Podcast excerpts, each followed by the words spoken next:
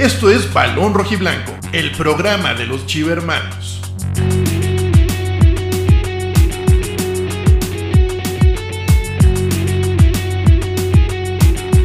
Con Octavio Gómez, Alejandro Salas, Fabricio Alarcón y muchos invitados. Toda la banda de Balón Rojiblanco de parte de su amigo Alejandro Garista. Análisis, debate, polémica y muy buen humor. ¿Tú lo agarrarías como está? No, tú sí. ¿No? El que se fue la seriedad. o, te esperas a, o, te, o te esperas a que esté bien parado. con todos los amigos y la comunidad de Balón Rojiblanco. Comenzamos. Hola, ¿qué tal? Buenas noches, amigos de Balón Rojiblanco. Saludándolos este domingo 6 de marzo. Este, un día raro después de lo que pasó ayer en el fútbol mexicano. Este, Chivas por fin gana de local. Parece que así son las Chivas de Leaño. Ganan un partido, después tres partidos o empatan o pierden, pero bueno, por lo menos ayer se ganó. Hablaremos a detalle de- del partido, hablaremos a detalle de lo que aconteció en el estadio del Querétaro. Pero antes, este, saludar a nuestro amigo Alex Luna, ¿cómo estás? ¿Qué onda? Eh, pues yo bien, este, consternado por todo lo que ha pasado. Creo que ayer hasta el partido ya no lo disfruté tanto, estaba más bien pensando. en- Yo sí disfruté, el, yo sí disfruté el partido. ¿Sí, sí, sí, sí, sí lo, disfrutaste? Sí, pero ahorita me, me- me darás tu punto de vista de, de cómo lo viste. Pero a ver. Alejandro Salas, ¿cómo estás? Buenas noches. Creo que me alburiaste. Buenas noches, Tocayo, Octavo, este, pues aquí Buenas noches. tratando ¿Qué de onda, entender Chucky? qué tal, Chucky. Ahora, ahora sí ya, nuestro invitado ya, ¿Ya por fin. Ya, Ya quedó. Sí, ya. Ve- ¿Ves? Te dije, te dije. Sí. ¿Qué tal? ¿Cómo estás? Sí, lo apagué y lo prendí, ya quedó. Mira Ya, nomás, eh, el ingenio mexicano. Sí. ¿Cómo andas, Chucky? Buenas noches. Muy bien, buenas noches, ¿cómo están? Bien, aquí pues este, ya listos. Bien, bien. Vamos a empezar hablando de lo que fue el Chivas Santos. Ya después hablaremos del otro tema de lo que pasó en Querétaro, pero empezando por el partido de anoche. Y disculpa que te interrumpí, Alejandro Salas. ¿Cómo estás? Buenas noches. Alex Salas. Ahora sí. ¿Cómo estás, Alex Salas? Saludos, saludos a todos. Sí, lo que pasa es que estaba, diario tengo problemas con el audio aquí yo con mis gadgets, entonces estaba probando, estaba regresando un poquito el programa. Pero saludos a todos, ojalá que sea un buen programa para, para analizar. A ver, pues de entrada, muchachos, pues se consiguen tres puntos importantes en casa. Para Chivas ganar en casa, pues es una misión muy difícil, ¿no? Ayer este se logró. Este, recalcar este que Chivas tuvo un orden defensivo. Como yo puse en mi cuenta personal de Twitter, Octavio-Chiva, que, que ahí está en pantalla. Este, no fue el partido más vistoso, pero fueron tres puntos importantes de local, un orden defensivo. Y creo que ya es ganancia, ¿no, Alejandro Salas? Que no te metieron gol en los primeros 20 minutos y que pues de local se sacó la victoria.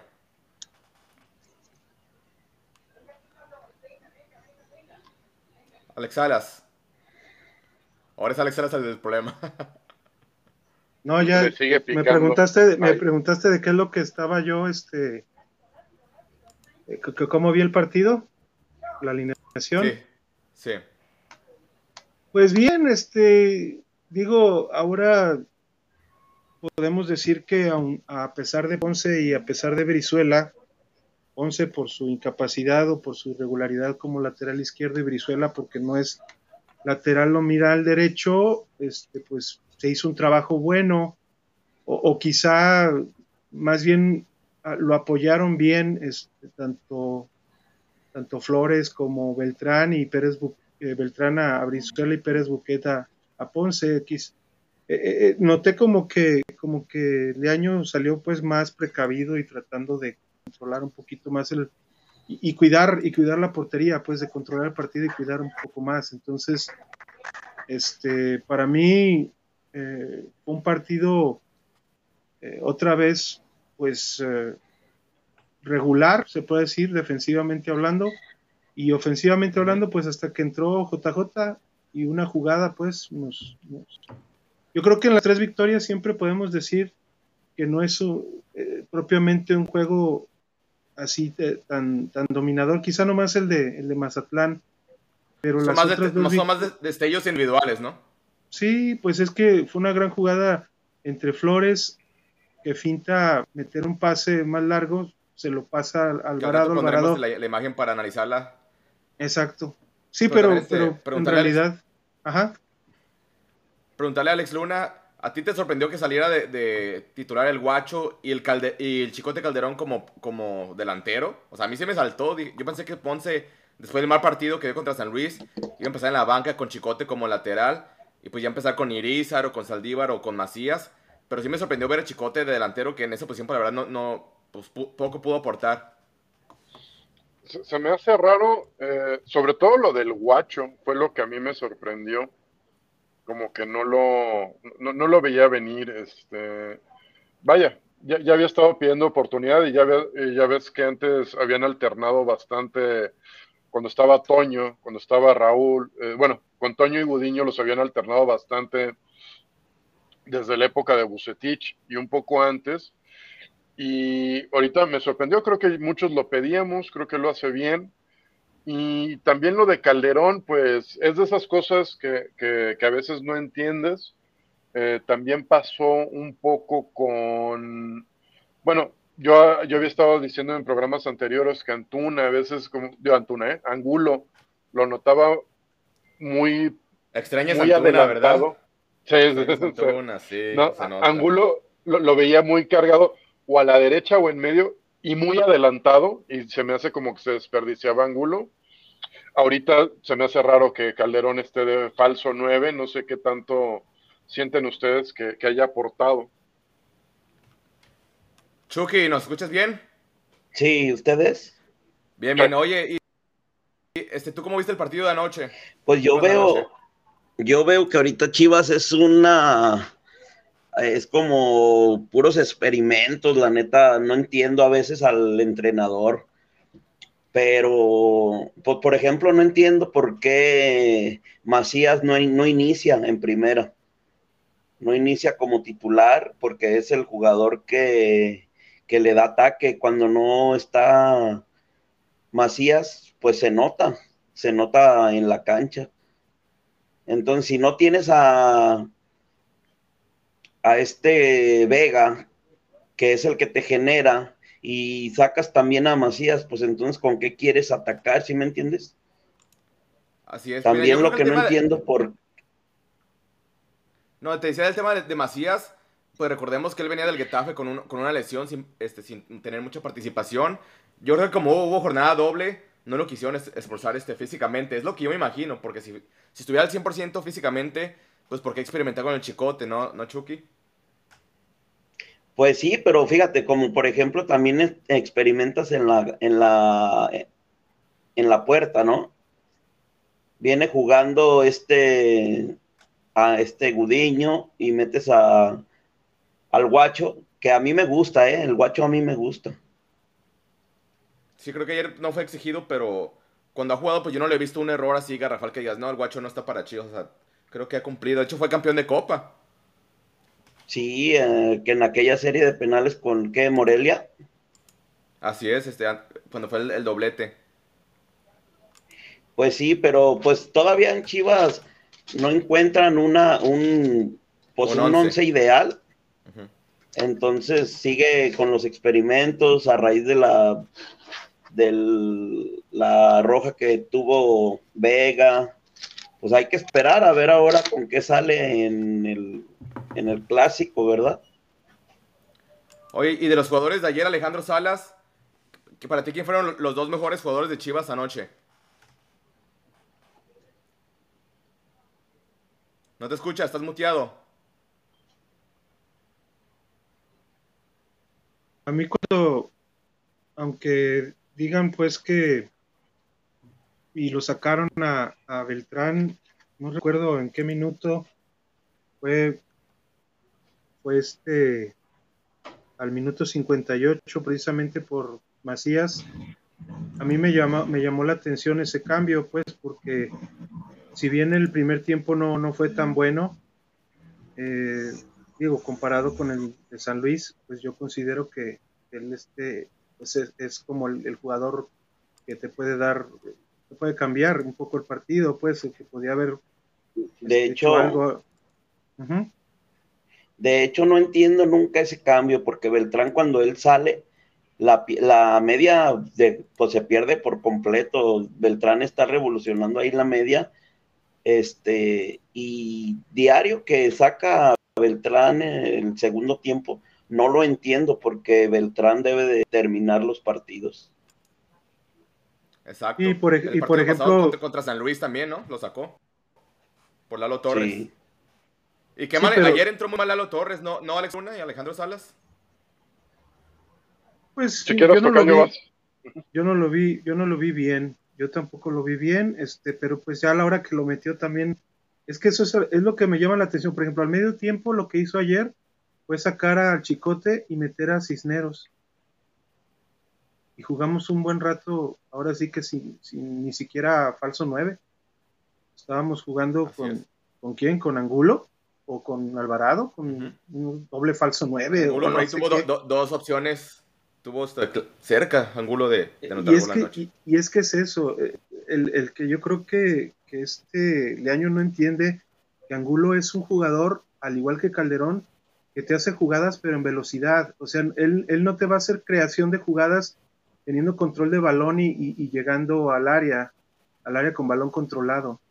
Aunque trató de hacer pues disparos, que es lo que aparentemente él, hace pues cuando juega un poco más adelante y sin, sin tener espacios o, que le filtren pases. Entonces, a mí me llamaba mucho la atención, pero, pero lo de Beltrán por JJ pues funcionó inmediatamente casi. El gol, el gol, él entró al minuto, ¿qué? 58, ¿no? 58 y el gol fue, ¿en qué minuto fue el gol? Al 60 y qué? 50 ah no, perdón, es que tengo cuando entró. Pues digo, vamos, vamos viendo aquí el, este, el gol, este, muchachos. qué, gran taquito el 61, de, ¿no? 61. La, recreación del gol que hiciste en FIFA. Mira, ahí va. No más. ¿Con qué facilidad? Esto es lo que me gusta de Macías, muchachos. ¿Con qué facilidad se quita de rivales de encima ante la presión? Con una calma. O sea, más. Y sobre todo, sobre todo el disparo rápido, ¿no? la portería. O sea, él tiene, él tiene la portería en la mente, ¿no? No volteó a la portería, él sabía dónde iba el, el, tiro. Sí, efectivamente. O sea, ahí fíjate, ahí Doria, pum, adiós. Con eso, con eso se abrió el espacio para poder hacer el disparo porque en un recorte se llevó a Doria y Doria cometió el error pues de, barrerse o de tirarse, como dicen, pues a tratar de quitarle el balón. Yo siempre le voy a reconocer eso, o sea, Macías es un buen jugador y, Vega es un buen jugador. Y muy, muy, profesional, porque Macías entrena también en su casa, este, le pega duro al gimnasio. Este, sí, pero, pero a veces le hace un poquito acá en la azotea. Eso es lo que yo sigo diciendo que, que híjole, ojalá, ojalá que, así como llegó de humilde desde desde que llegó del este a Guadalajara y, al parecer se está dedicando a, lo suyo, que es, como dices, a ser profesional, entrenar y no hablar tanto, este, creo que le va a funcionar y a lo mejor recupera y en un futuro se vuelve a, se nos vuelve a ir. Si es que el, tema el tema de la portería, el tema de la portería, Chucky, ¿Tú crees que Leaño hizo bien en sentar a Gudiño y poner hasta el guacho para que Gudiño no se sienta cómodo? ¿O crees que le puede afectar en lo anímico a Gudiño? O sea, que le peguen la confianza. Porque igual ya se sentía titular. No, sí, sí le, yo pienso que le acertó ahí porque a mí me gusta el guacho. Me gusta desde, pues desde que nos dio aquel título de copa, a mí me ha gustado cómo se comporta en el arco. Este, pero sí, yo creo que sí le va a pegar a, a Gudiño un poco en lo anímico, en la confianza, pero eso también está bien para que no se sientan seguros, no crean que porque vienen de fuera o algo, crean que tienen seguro el puesto. Eso sí me gustó. Sí, y de hecho este Alex Luna, algo que a mí me gusta del, guacho, creo que es un poco más líder que Gudiño, o sea, sí lo veo que el guacho sí pega gritos, este, tal, vez porque sea más, más, grande de edad que Gudiño, pero Gudiño sí, sí veo que le falta liderazgo. Sí, y pues ya lo estábamos viendo desde hace rato, ¿no? O sea, cuando no se afianzaban de la titularidad ni Gudiño ni, Toño Rodríguez, como que era lo que preguntábamos, ¿cuándo le va a tocar al guacho? Digo, si lo estaban alternando tanto, ya le tocaba. Y sí, creo que tiene, se le está viendo personalidad. Eso es lo que me gusta, ¿no? Y creo que en un plantel como el de ahorita de Guadalajara, si algo se necesita es ese tipo de personalidad, que se note cierta jerarquía. Es algo que no, no se había notado este, con Gudiño y tal vez es algo que nos pueda dar el, el guacho.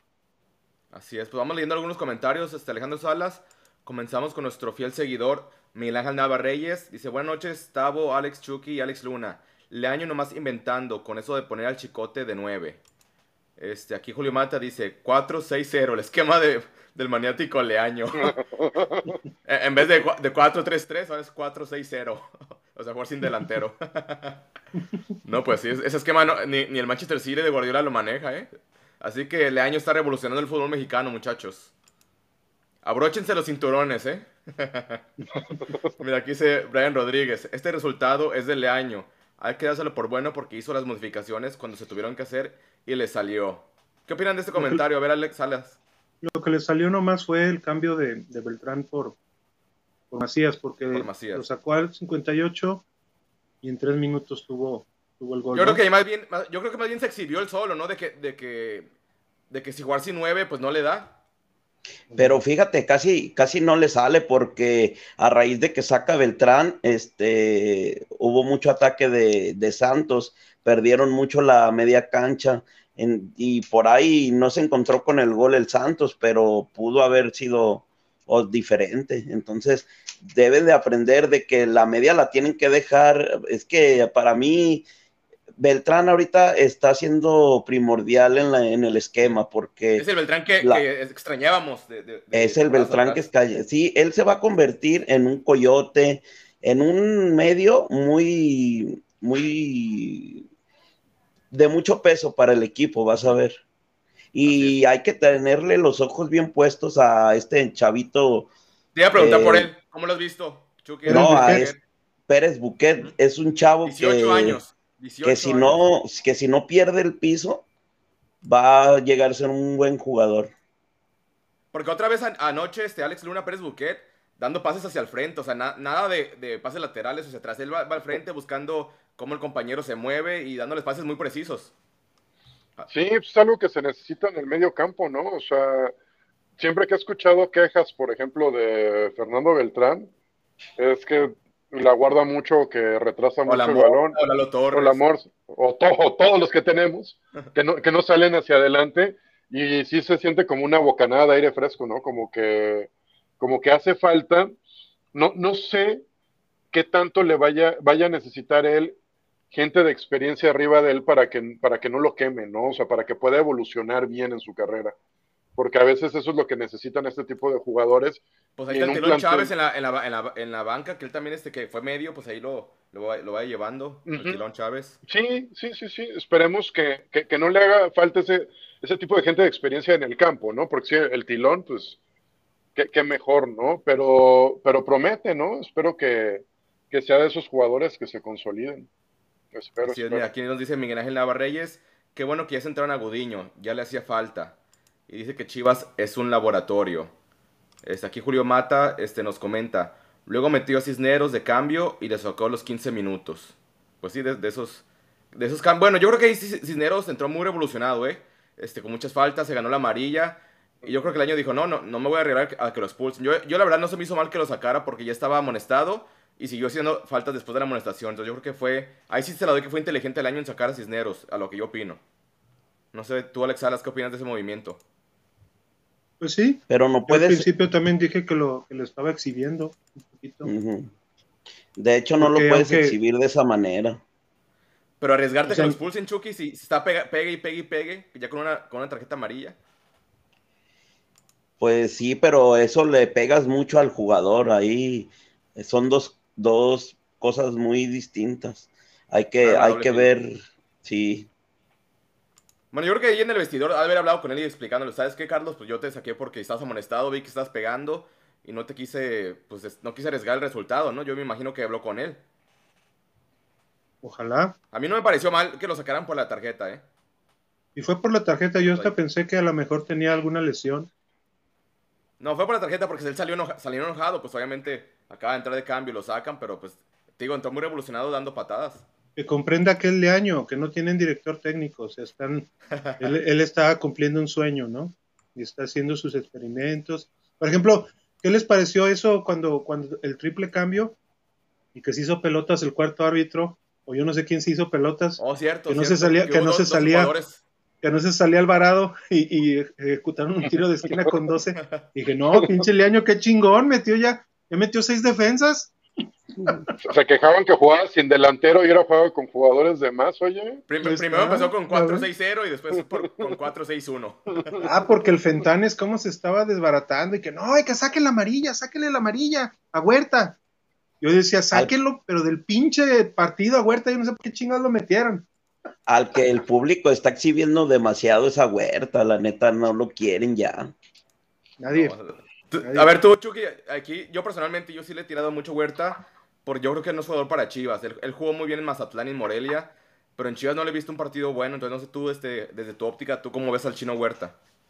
No, pues es que es un chavo que tiene, tiene nivel, pero no sé en Chivas qué le pasa, porque sí es bueno el chavo. O sea, ha demostrado en otros equipos que trae calidad, pero en Chivas no, pues no. Hay, fíjate que hay jugadores, hay jugadores que son para Chivas y hay jugadores que por más bueno o por más, por más renombre hasta que traigan, mm, no se les da Chivas. Yo, por ejemplo, tengo muy claro cómo este, ay, se me fue el nombre, el, el delantero que llegó, pues no, no con mucho renombre, era. ¿O quién? no, no, no, de Chivas, llegó este Rafa Márquez Lugo, o sea, llegó- no llegó con mucho renombre, como por ejemplo decir De Nigris, de- Peralta. de ajá, exactamente.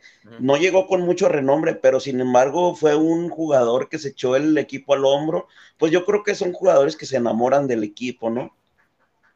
Así es. Entendió lo que que la- Exactamente. Y hay, hay jugadores que sí, sí les queda la playera y hay jugadores que de plano no. Por ejemplo, Peralta, todos pensábamos de lo que venía haciendo en Santos, en América, pues dijimos, ah, pues a la, con poquito de lo que, que haga de lo que hizo allá, pues se va a ver bien aquí, ¿no? Pues no, pasó desapercibido. Aquí nos comenta en, en YouTube José Carlos Arzate Núñez. Buenas noches. De hecho, el chino cuando volvió a entrar le volvieron a buchear, pero sí jugó mal el partido. Pero lo que venimos diciendo que en Chivas no, no mostraron nada. Y eso que es canterano, él tendría que pues, ya estar acostumbrado a la presión de lo que es Chivas, este, siendo que estuvo ahí desde, desde chavito. Pero pues sí, hay, hay jugadores que aunque estén ahí toda- todas las fuerzas básicas, todo ese recorrido, pues está en primera división con Chivas, es un, un peso este, extra. Y pues a muchos sí, sí les carga ese escudo, no, no es fácil matar a rojiblanca. aparte cuando ya tienes el- la presión del público encima de ti, de que cada que la agarras es abucheo, esa presión es horrible, yo creo. Oye, y este, en, en la, en la barra, pues tú que eres uno de, de- de los líderes, ustedes, este, cuando entran jugador como Huerta o como Ponce, este, ¿ustedes apoyan al jugador que, que entra de cambio o también este, ahí hay abucheos hacia los jugadores? En la barra por lo regular se apoya, se apoya al jugador y todo. Pero cuando tú ves que, pues la, la verdad no, no da, pues ahora sí que se contagia, ahora se contagia de la afición hacia la barra, ¿sí me entiendes? In- Incluso también el tema de Leaño, este, tú que vas a, los, a los partidos, ¿cómo ves este, el, fuera Leaño en la barra? ¿Cómo lo vives ahí? Pues fíjate que el fuera leaño está más fuerte en la afición que en la barra. O sea, pero tú con, con tus amigos, este, con el Charro, con, con Sergio, o sea, ¿ustedes sí, sí esperan que algún día estas Chivas funcionen con Leaño o, o no lo ven este, triunfando en Chivas? Pues fíjate que está, está raro, porque mira, en lo, en, en lo futbolístico, a- a- Chivas no está jugando mal. Si tú te fijas, hay partidos que Chivas ha jugado bien, pero los ha perdido. Entonces, algo tiene Leaño, pero todavía le falta mucho, ¿sí me entiendes? Sabemos que no, no tiene estrategia, es lo primero, no sabe hacer cambios. A lo mejor es muy apasionado y puede ser muy emotivo, que son también cosas que cuentan, pero en cuanto a la estadística, en lo, en lo táctico, pues no, no tiene nada, le falta mucho. Así es, aquí nos comenta Daniel Grajeda, el modo de juego de Huerta es desesperante, solo va a chocar al rival, pases malos, si pierden la banda, creo que solo entra a estorbar. Oigan, este Daniel Grajeda creo que es uno de los que reforzó a Chivas. Cuando presentaron a la, afición como refuerzo. Ah, ok, ok, ok. De hecho, Leaño, Leaño presentó a la Leaño lo presentó. Sí. De, hecho, ya cuenta como jugador de Leaño del proyecto. ¿Fue que en el 2012 o cuándo fue cuando presentaron a la 2012. como refuerzo? Sí, ¿verdad? Con Banship. Con Banship, ya estaba Reynoso, pues, me acuerdo. estaba Daniel Grajeda de los leañistas. Saludos, Daniel. Este, pues bueno, muchachos, este, vamos al, tema que, el tema principal de esta noche, este, por cual quise tener este, este invitado, un gran amigo, el, Chucky, este, un, tema de violencia, Chucky, que se vivió en, Querétaro, que ahora sí que, que, rebasó fronteras, es tema pues, en muchos países, este, lamentablemente México está siendo famoso por este tipo de situaciones, pero creo que ayer sí se excedió la violencia, y bueno, este, estamos viendo que se van a tomar medidas drásticas contra, pues creo que todos los grupos de animación o barras, como se les quiera este, llamar, pero tú desde la, trinchera de, de las barras de Chivas, ¿Tú cómo, cómo, viste este suceso que pasó ayer en la corregidora de Querétaro, este Chucky? Pues la verdad, ayer todos estábamos muy, muy consternados, a, a, pesar de que estamos dentro de este ambiente, fue fuertísimo lo que pasó. Muy desagradable. Este son nuestros archirrivales, pero pues la verdad no se les desea, no se les desea eso a nadie, por más rival que pueda ser, ¿no? Pero tú, o sea, ¿quién crees que fue el error? Este, ¿Fue el error de, del Club Querétaro? ¿Error de la policía? ¿O error de...? Porque yo, yo veo que cada partido manda a la federación un comisario, ¿no? Que es el encargado de revisar la cancha, las porterías, el pasto, las gradas. Entonces yo, yo desde lo que yo opino es que ese, ese partido no se tuvo que haber jugado porque había muy, muy poco personal de seguridad. O sea, tenía que haber tenido la autoridad de cancelar el partido antes que se arrancara porque, ¿sabes qué? No hay suficiente este, autoridad para contener si hay algún problema. Entonces, no sé tú qué opinas en ese aspecto. Mm, mira, nunca, nunca va a pasar eso, porque para que ellos echen un, un, evento para atrás, ya con la gente adentro y todo, pues eso es muy difícil por, por todo lo que conlleva, ¿no? Pero ahí yo creo que más bien es una. Pues, pues eso, eso es algo de, de, de, antes. Es algo que ya traían esas porras de, de años atrás. Por ejemplo, se habla de... descenso, ¿no? Se habla de que cuando peleaban el descenso, vinieron un masivo de Querétaro a, aquí a Guadalajara para un último, la última jornada y cuentan que los de Atlas golpearon igual a las familias de Querétaro. Entonces, eso fue hace 10 años. Entonces, ¿cómo sabes que esos chavos de ahorita no son chavitos que vieron cómo golpeaban a sus papás y traen todo ese resentimiento. O sea, pueden ser muchas cosas y nada es justificable, ¿verdad? Pero ahora sí que ojalá que esto sirva. Desgraciadamente dicen que después del niño ahogado tapan el pozo. Pero ojalá que ahora sí sirva como para poner un alto, ¿no? Porque sí fue es muy feo que se pierda lo familiar en la, en, la tribuna, en los estadios. Por ejemplo, este, vimos este, seguidores de Querétaro que tenían palos, que tenían este, navajas. Este, Algo, que yo, sí, reconozco el tiempo que yo estuve, ahorita pues estoy acá en Estados Unidos, pero cuando estuve en la, en la barra de Chivas, en la Terranova, pues los filtros de seguridad eran, eran pues muy buenos, ¿no? Había como dos, tres filtros de seguridad, este, nunca pasaba algo así. Este, ahora, ahora se va a castigar todas las barras, ya no va a haber barras en los partidos de visitante. ¿Tú cómo ves esta cuestión? ¿La ves justa, la ves injusta desde tu trinchera, el que ya no vaya acceso de las barras a los partidos de visitante? Eh, pues mira, yo en lo particular, yo creo que está bien. ¿Por qué? Porque desgraciadamente México tomó la copia de lo que es la barra brava de Argentina. Y la, tú sabes que la barra brava de Argentina, pues es eso, es meramente eso, la violencia, los cánticos este, fuertes, pero sobre todo la violencia. Y pues si queremos erradicar eh, la violencia, pues hay que arrancar el problema de, de raíz, ¿no? Así es, pero por ejemplo, tú, tú como uno de los, de los líderes, si se llegara, si se tomara la, porque va a haber una junta de dueños el martes, si se tomara la decisión de eliminar las barras, tanto de lo, en los partidos de local como de visitante, tú como líder, ¿cómo ves esta decisión? Este, ¿Tú ya platicaste con los otros líderes de, de Chivas o cómo está la situación con ustedes?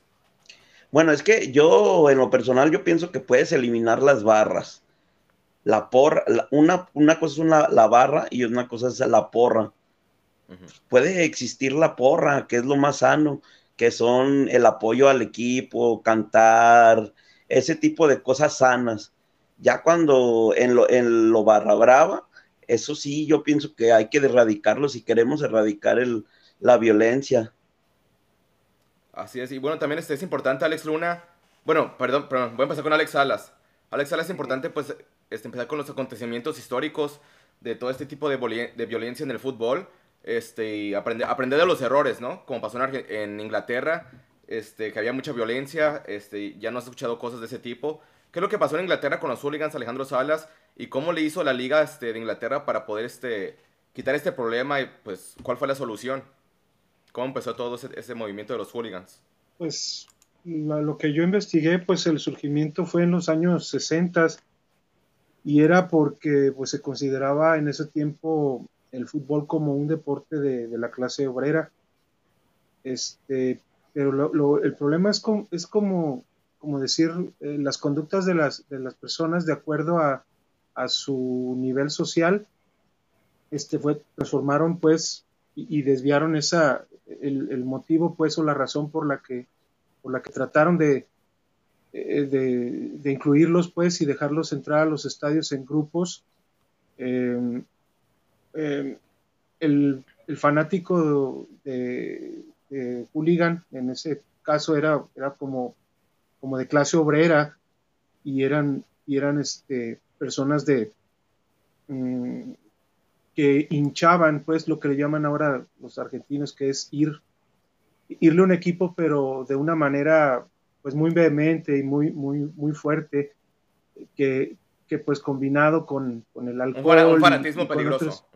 Sí, sí, drogas, sí, ¿no? y esa, eh, eh, o sea, pero por ejemplo, yo también, hablando tanto de hooligans, yo por ejemplo recuerdo en la, en la época de, de Maradona, cuando Nápoles, que es un, este, pues una, prácticamente una isla o parte de, Italia, pues, unas de las islas de Italia, este, pues era un pueblo pesquero y muy pobre también, y este, y ahí a la hora de que se tuvo la oportunidad de ser campeones con, con Maradona y, y demás jugadores en el equipo de Nápoles, pues sí hubo, había, este, unió mucho, pues, a, sobre todo las barras que había en esos tiempos, que había gente adulta, que había gente joven, pero eso no quitó, por ejemplo, que tuvieran ellos problemas internos. Es es que es, que es algo de veras muy, como muy... eh, Complejo. también de complejo y de idiosincrasia. Y, y- y- y creo que, por ejemplo, comparar, aunque sea algo, como decía ahorita Chucky, de, de algo que se importó de, de Argentina, pues aquí le dimos nuestro toque, ¿no?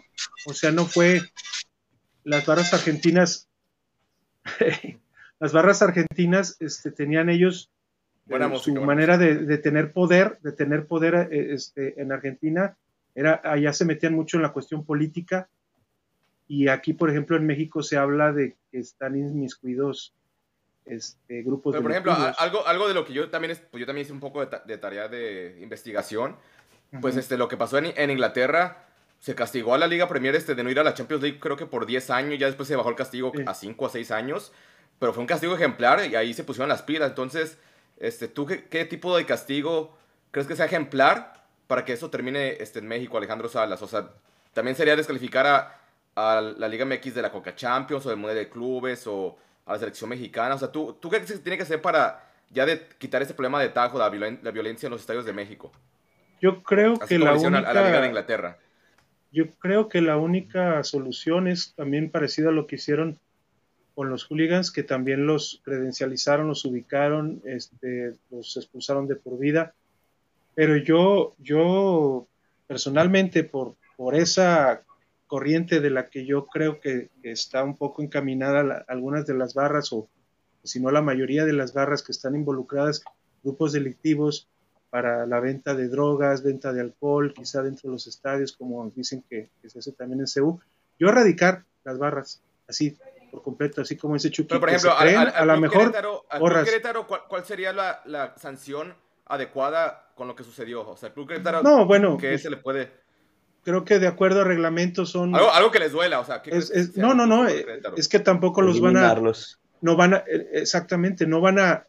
Puede haber hasta desafiliación, pero de acuerdo a los estatutos que tienen este, la federación, y eso también me di la tarea de verlo con, en un, un tuit que, mandaron de un abogado que, está, que sabe de la materia, es darles cuatro o cinco partidos de suspensión, este, eh, perder, perder los tres puntos del partido de ayer, eh, sancionar, sancionar al equipo que no, que no viaje su, su afición a otros estadios y, cosas que ya más o menos ahorita se están vislumbrando. Pero yo, yo siento que, que para terminar el problema de Tajo es, es, acabar con las barras, así, decirles ya no entran. Hay muchos, es, va a estar muy difícil porque hay, están coludidos o más bien eh, están cooptados también los dueños en algunos casos por, esa relación que no tanto tienen este, las barras con el equipo, sino las barras con grupos delictivos y, este cárteles. Así es. Y oye, este, también pues, sería importante escuchar este, la opinión de, de, Alex Luna. Este, también ahí le dejamos una tarea de investigar pues cómo, cómo llegó las barras bravas a, a México. Parece que empezaron este, en Pachuca porque antes eran porras familiares. Alex Luna, ¿qué nos puedes platicar de esa situación? Y pues lo que opinas de lo que pasó esta noche en Querétaro. Este, bueno, de lo que estaba checando, de cómo empezaron las barras, sí fue en Pachuca por idea de, Andrés Fassi, y justo encontré un artículo cuando cumplían 25 años, es un artículo de el año pasado, eh, donde manejaban que pierden una final de ascenso contra el Celaya y cuando y la pierden en tiempos extra. Como les empatan, Andrés Fassi dice que le entró sentimiento, porque como les empataron, se cae el ánimo del, equipo y sobre todo de la tribuna. Y su solución para que hubiera una animación constante es importar las barras. Yo creía que las habían importado de Argentina, probablemente la idea viene de Argentina, pero ellos toman elementos de las barras del Saprisa de Costa Rica, toman un chileno y a un tico para que vengan a Pachuca y para que los enseñen, para que les enseñen que, por ejemplo, las barras tienen que estar brincando durante todo el partido, motivando, este, para que les enseñen los cánticos y para que ahora sí que les vengan a traer el know-how, ¿no? Y creo que uno de ellos se quedó como un año y el otro como dos años entrenando y las barras debutaron en el 96 es cuando ya es el debut pleno de, estos grupos de animación. También agarraron los cánticos sudamericanos, los adaptaron, hicieron unas adecuaciones para que se ajustaran al Pachuca, hicieron una grabación y las reprodujeron en cassettes, bueno, las vendieron en cassettes para que se las fueran aprendiendo, ¿no? O sea, fue un tiraje de como cuatro mil copias, más que nada este, entre ellos para este, aprenderse estas, estas porras. Mi opinión es que, vaya, han habido muchos, muchos sucesos con las barras que no han sido agradables a lo largo de los años aquí en México. Y creo que los focos rojos siempre estuvieron. Y creo que no solo es culpa de las mismas barras, pero creo que hay una cadena de errores de todos, o sea, de la liga, de los equipos, de los mismos integrantes de las barras, o sea, nadie se salva. Y creo que va tan arriba que por eso ahorita están como locos viendo cómo minimizar el hecho. O sea, porque tú puedes agarrar y satanizar a los de las barras, pero pues también dices, oye, y el equipo, la seguridad, oye, y el Estado, bueno, el Estado ¿Por qué el, gobierno, Protección Civil de Querétaro, por qué no lo tenía ya, ya visualizado? O sea, realmente, no sé, por ejemplo, aquí cuando el último Pumas Chivas que yo fui aquí en el Akron, eh, pues sí hay un operativo más fuerte cuando viene la Rebel, por ejemplo. O sea, sí notas que, están muy, muy al tiro, ¿no? Ayer, ¿por qué no pasó eso, no? O sea, ya estamos hablando de barra, equipo, autoridades, o sea, ya gobierno. Y ya si hablamos de la liga, pues la liga tibia. O sea, creo que e, es muy, se siente muy feo que la, que la liga no proteja al aficionado porque no se pueden escudar de decir, oye, solo fue crédito entre barras porque ya están agarrando parejo, ¿no? No todos los que van, este, que hacen el viaje de Guadalajara para allá o a cualquier plaza, van en plan violento, ni muchos van hasta en familia. O sea, muchos se dividen en familias y me consta, o sea, hacen viajes familiares. Y puedes decir, ah, es la barra. Pero, ¿por qué la liga no está protegiendo al aficionado de a pie? O sea, eso es lo que a mí me, me protege, me, perdón, me rebasa y que parece que el presidente de la liga, que Miquel Arreola, en lugar de tomar una decisión enérgica, ver qué, qué recursos legales, con qué cuenta, parece que está esperando a ver qué permiso le dan los dueños, ¿no? O sea, que él no tiene injerencia. Pero para ti, ¿cuál, para ti, ¿cuál sería una, una decisión que deje precedentes? O sea, que en verdad se pueda ver un, un, cambio en el comportamiento de la afición en los estadios. O sea, ¿qué tiene que ser Miquel Arriola y la Liga MX para que esto ya no vuelva a pasar? Creo que yo creo que se deberían de eliminar las barras. O sea, de Pero que, o sea, además de eso, ¿qué más? Además de eso, ¿qué más? O sea, por ejemplo, al Querétaro, ¿tú, ¿tú qué castigo le darías al Querétaro? yo al Querétaro al menos que no pudiera participar un torneo mínimo, o sea, si no es la desafiliación, que no puedan participar, que estén eliminados eh, o sea, ahorita. Yo ya no los dejaría terminar el torneo, pero por nada. Pero imagínate, al parecer el castigo va a ser que jueguen con puertas cerradas, ¿no? Al parecer el castigo va a ser que ninguna barra vaya de visitante. O sea, son castigos donde ah, es más, a la barra local le das más poder y al aficionado de pie lo pones en más riesgo. O sea, todas las decisiones no están orientadas para la afición, están orientadas para ellos salvarse el pellejo y para decir que no pasó nada. O sea, cantar que no hubo muertos después de lo que vimos ayer, haya o no haya muertos, es una salvada. Pero a ver, no hubo, hubo, muertos, porque lo están negando? Sí, sí, sí, sí, y los están negando. O sea, imagínate la sangre fría para negar muertos. O sea, los huevos para agarrar y hacer eso. O sea, creo que sí, la liga está quedando, y, y, no me importa que quede mal con la FIFA o que quede mal a nivel internacional, a mí como consumidor, la verdad, este, pero así pésimo, pésimo. Y tengo, todas las partes estamos desprotegidos.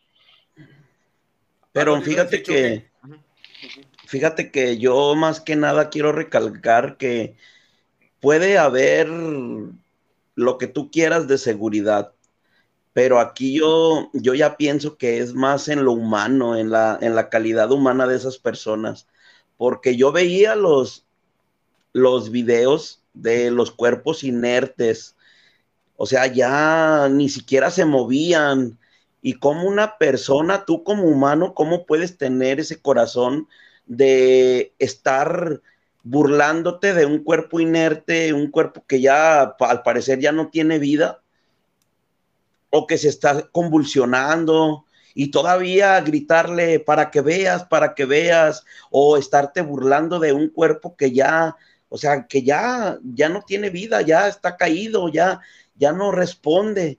Y sin embargo, tú como humano te sigues burlando, le sigues pegando, lo encueras, le quitas la ropa. Eso yo pienso que ya viene más, ya es más, es un, un trasfondo de, puede haber miles de vigilantes, de, de, seguridad, pero ¿qué va a ser el día que se desboque esa, esa, esas manadas de, de personas contra los mismos este, policías? Lo vimos alguna vez acá en el Estadio Jalisco, cuando se desbocó toda la afición contra policías. O sea, nunca vas a poder calmar esas multitudes, ¿sí me entiendes? Entonces yo creo que ahí ya más bien es en lo, en el corazón, en, en, en lo humano, que tenemos que recapacitar de qué estamos, pues qué estamos haciendo como sociedad para que los chavos estén así, ¿no? ¿Sí me entiendes? Pero sí estamos de acuerdo, Chugue, que, que el Querétaro falló en la planeación de, de seguridad de ese partido, ¿no? O sea, el- Sí, eso es, eso es, filtros, o sea. eh, sí, sí, eso está, estamos de acuerdo con eso, pero eh, te lo vuelvo a decir, por más vigilancia o por más seguridad que tengas, cuando se desboca una, una manada de esa, de esa magnitud, por más elementos, no vas a poner un elemento, no vas, tú nunca vas a poder poner un elemento por, pers- por, por porrista, ¿sí me entiendes? Ajá, por por sí. barrista. Es, eh, no, nunca vas a poder controlar algo así. Por más que ahí yo más bien no- me, la pregunta sería, ¿qué estamos haciendo como sociedad para que los chavos estén así con ese corazón?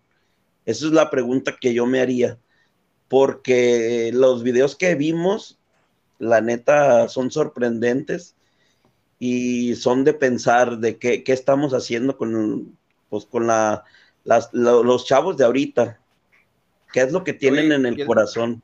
Y, y el, te- el tema de, de la, ya hablamos del, Querétaro, ahora también hay que decir que, que mucha afición del Atlas también estuvo provocando a la afición del Querétaro, o sea, tampoco es como que... que Pues muchas personas dicen mucho- que, que los de Atlas empezaron. Es que hay, vi- hay videos, o sea, no es lo que digan, hay videos, o sea, Hay videos. Vénganse, vénganse. Entonces, este, tú también, este, ¿qué sanción le darías a la barra del Atlas? Porque parece que, que el grupo Orle- Orley, que es dueño de, de Santos y de Atlas, parece que le tienen, tienen miedo de castigar a su barra, no sé si por temas de narcos o, le- no sé, pero parece que hay un miedo de la directiva hacia la barra 51, no sé tú qué opinas en esto. Pues sí, de hecho, de hecho se ve, se ve un miedo por los dos lados, ¿eh? Por el lado a, las barras de Querétaro, también a las barras de Atlas. Yo siento, por eso, yo pienso que se va a buscar erradicar por completo a todas las barras. Pero pues hay que esperar a ver, a ver qué sanciones, pero pues sí, hay que ver, hay que ver qué, qué es lo que estamos haciendo, ¿no? Como sociedad para esto que, pasó tan grave, porque no puede volver a pasar. Imagínate qué, pues qué mundo les vamos a dejar a nuestros chavos, a nuestros hijos, si ya ni la familia va a poder estar en un partido de fútbol que es algo deportivo, ¿no? Oye, y por ejemplo, ya se va a jugar el Chivas Atlas, creo que en dos semanas o en tres semanas en el Estadio Jalisco. Sabemos este, pues, las, las broncas que se han armado allá.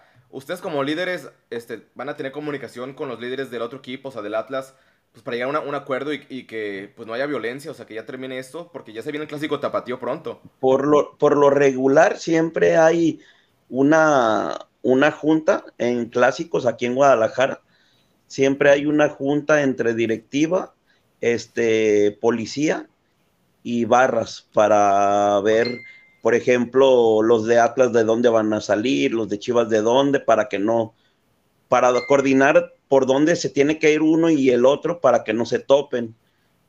Siempre hay comunicación en ese aspecto.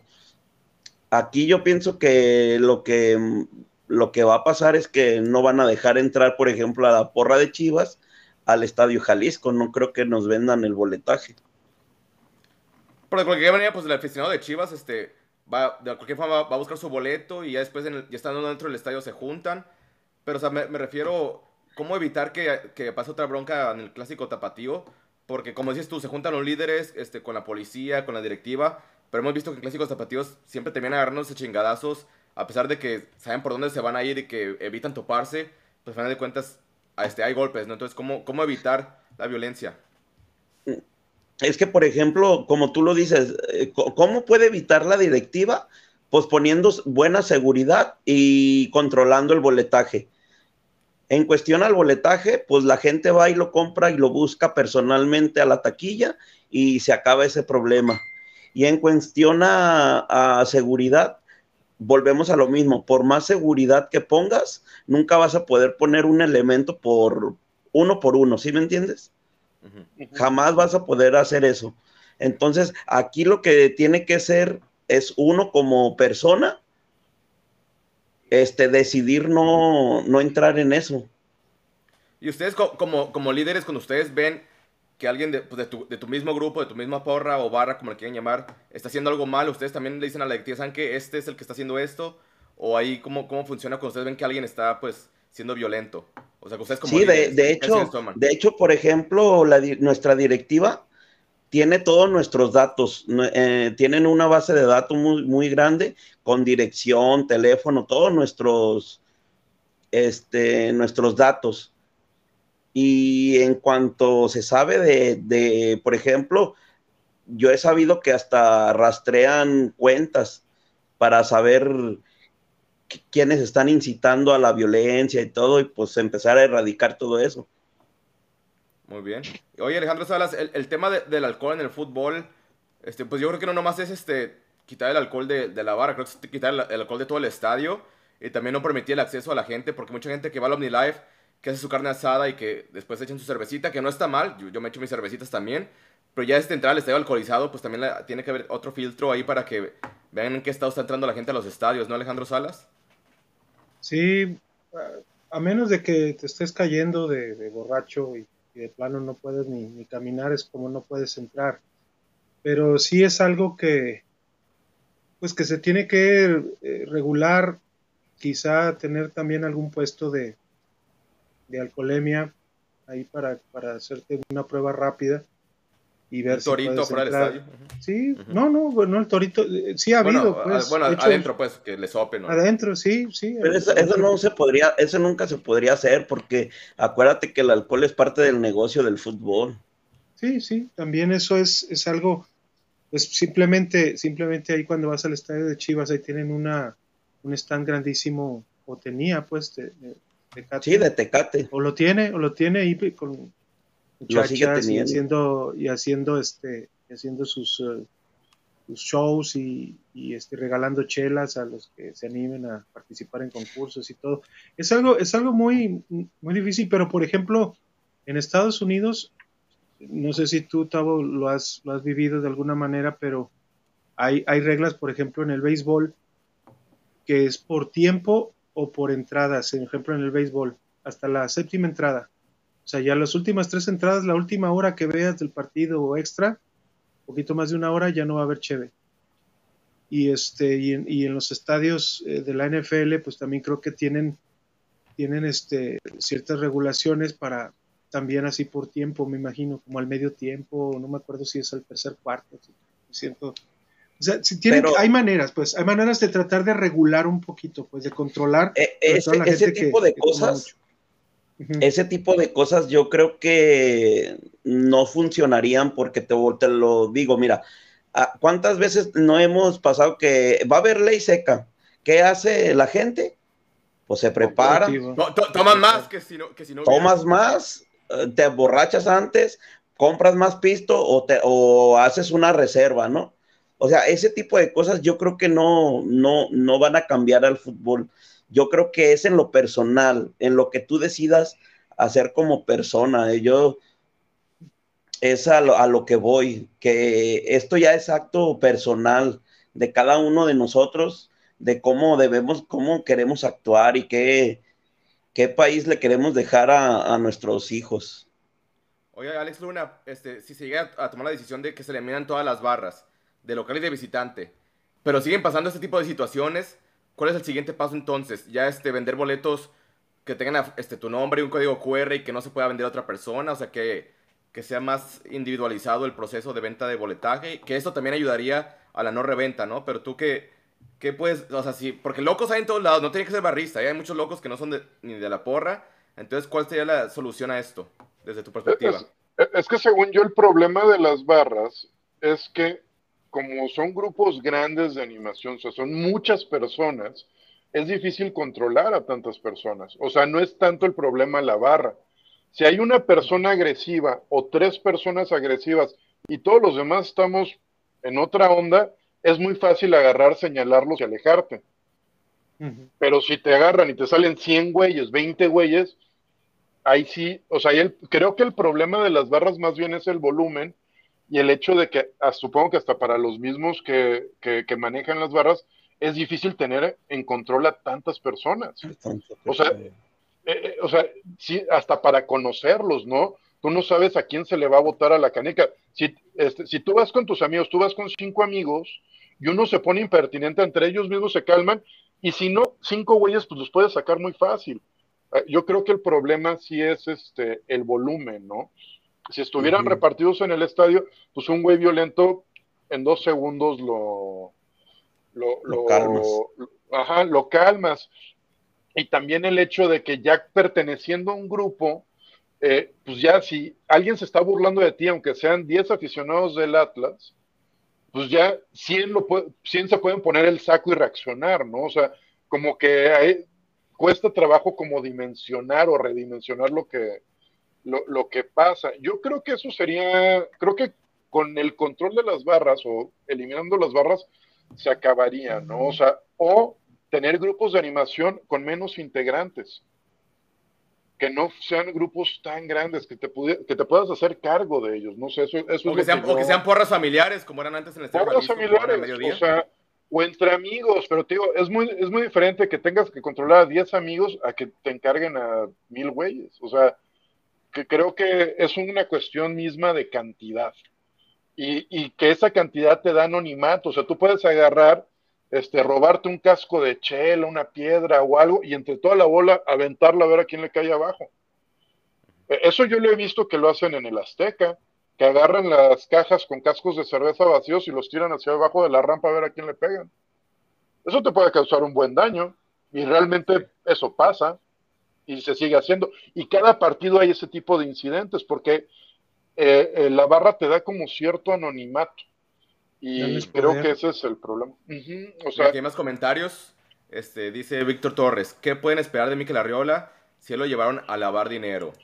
Este, dice Julio Mata, también hay que notar que hay gente del crimen organizado en las barras, tanto de cárteles y de guachicoleros. Eso se, se comenta que en la de Querétaro pues hay guachicoleros y en la del Atlas pues de cárteles, ¿no? Esto se comenta, este, sin tener las pruebas, pero esto se comenta. Y una pregunta, Alejandro Salas, a ver si la quiere responder de Luis Zavala. ¿Ustedes estarían de acuerdo con que el torneo se suspenda hasta esclarecer los hechos? Pues eh, va, yo creo que va un poquito encaminado. También ya surgió pues la nota de que se iba a empezar mañana y el martes la venta de, boletos para el clásico y, y eso se va a suspender. Eh, Hay, yo, yo no es que piense tampoco tanto en que paguen justos, justos por pecadores o todos pierdan. Eh, a, mí lo que me gusta es ver fútbol, me gusta ver partidos. Entonces yo, yo híjole, hasta esas personas que dicen que nos saquen de la FIFA, que nos expulsen y que no haya mundial y todo, se me hace pues como que es una reacción eh, ante, de impotencia quizá un poco ante, ante los sucesos y- y los eventos que, que nos hemos pasado viendo desde ayer por la tarde y, y que a veces nos, nos sacan ese, esa impotencia y ese coraje, ¿no? Por, por lo que sucede. Entonces yo para mí, para mí yo, pues sí, que se esclarezca. Aquí vivimos en un país donde, y en muchos países donde la justicia este, se maneja a- a- según, según sea el caso y según quien esté involucrado y si, y si hay influencias y todo. Pero si hacen eso, pues ya con eso ya, si se esperan a que, a que se esclarezcan los hechos por completo, yo creo que por lo pronto esta temporada ya se acabó. No creo que, Mira, no creo que alcancen a darle fast track a, a- a casos que, que- que no digamos solamente de fútbol, en otros casos de justicia no se da en el país. Pero yo creo que ahí, Échale choque, échale choque. eh, yo creo que con, con acabar la liga, este, ahí ganaría la violencia y la verdad, hay Sí. familias que, que sí queremos seguir disfrutando del fútbol, de cada semana, de ir a, a lo que nos gusta, a Y hay apoyar gente, a que, hay gente que vive del fútbol, o sea, gente que trabaja en los estadios, los que limpian, los que venden palomitas. Es, muy, es muy difícil, es muy difícil que se pare la liga porque venimos saliendo de una pandemia, de una, de un paro económico muy grande, como para que vuelva a haber otro paro en, en la industria del fútbol. Eh, yo pienso que sería lo peor que le podría pasar al fútbol mexicano, a la industria del fútbol. También. Exacto. Mira, aquí dice Julio Mata, dice David Medrano, este, periodista de TV Azteca, que en la fecha 10 se juega normal. Entonces sí habrá clásico de este, nacional, este, esperando pues que, que, que no haya mejorar las violencia. mejorar las las es- la, lo- la seguridad en primera y yo creo de que acceso. controles de acceso y el aforo a lo mejor yo pienso que pararon la preventa porque a lo mejor si tenían previsto el 90%, porque ahorita ya hay foco verde, me parece, ¿no? Semáforo verde. Ajá. Ya hay que- semáforo creo que- verde. Creo que ya Ciudad de México sí, no sé si aquí, pero Pero el partido es en Bueno. Guadalajara, ¿no? ¿O es en pues, En Guadalajara. cuestión la-. Supuestamente ya iba a ser un aforo del 80 o 90% este, de la capacidad.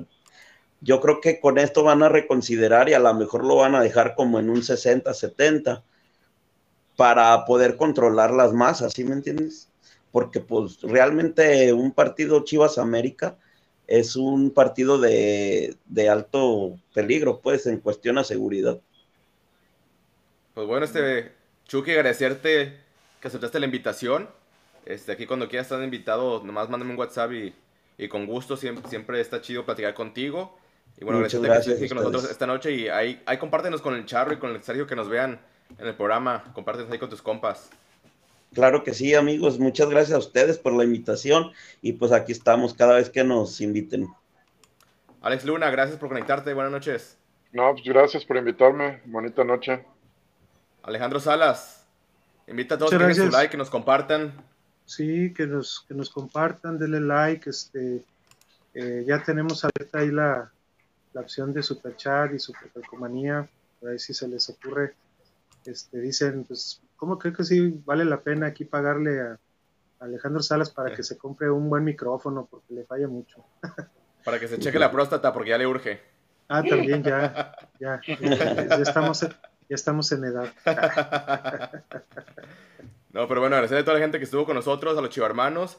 Este, yo creo que el viernes tendremos la previa del, del Clásico Nacional, a ver este qué invitado les traemos. Pero bueno, este es un partido pues emocionante, el partido con más espectadores en México y Estados Unidos, y será bueno pues hablar de detalles de la historia de los Chivas América y hablar de detalles de lo que sea el partido. Pues bueno, agradecerle a la gente que se conectó. Esto fue Balón Rojiblanco, buenas noches para todos, hasta luego. Hasta luego. Hasta luego, buenas noches. Bonita Noches. noche. Bye.